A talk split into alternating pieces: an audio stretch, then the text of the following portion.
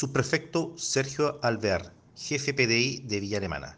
El grupo MT0 de esta unidad policial, en una operación denominada Coquimbo de la población Rosinqui de esta comuna, logró desarticular a una banda dedicada al tráfico de drogas en pequeñas cantidades, incautando 220 dosis de cannabis, 375 dosis de cocaína base y 10 plantas del género cannabis, con una altura de 2 metros además de dinero en efectivo producto de la venta de las drogas. Los imputados corresponden a dos hombres y una mujer, chilenos, con antecedentes policiales de detención. Por instrucción del fiscal que sustancia la causa, los detenidos pasan a control de detención a primera audiencia en el juzgado de garantía de Villa Alemana.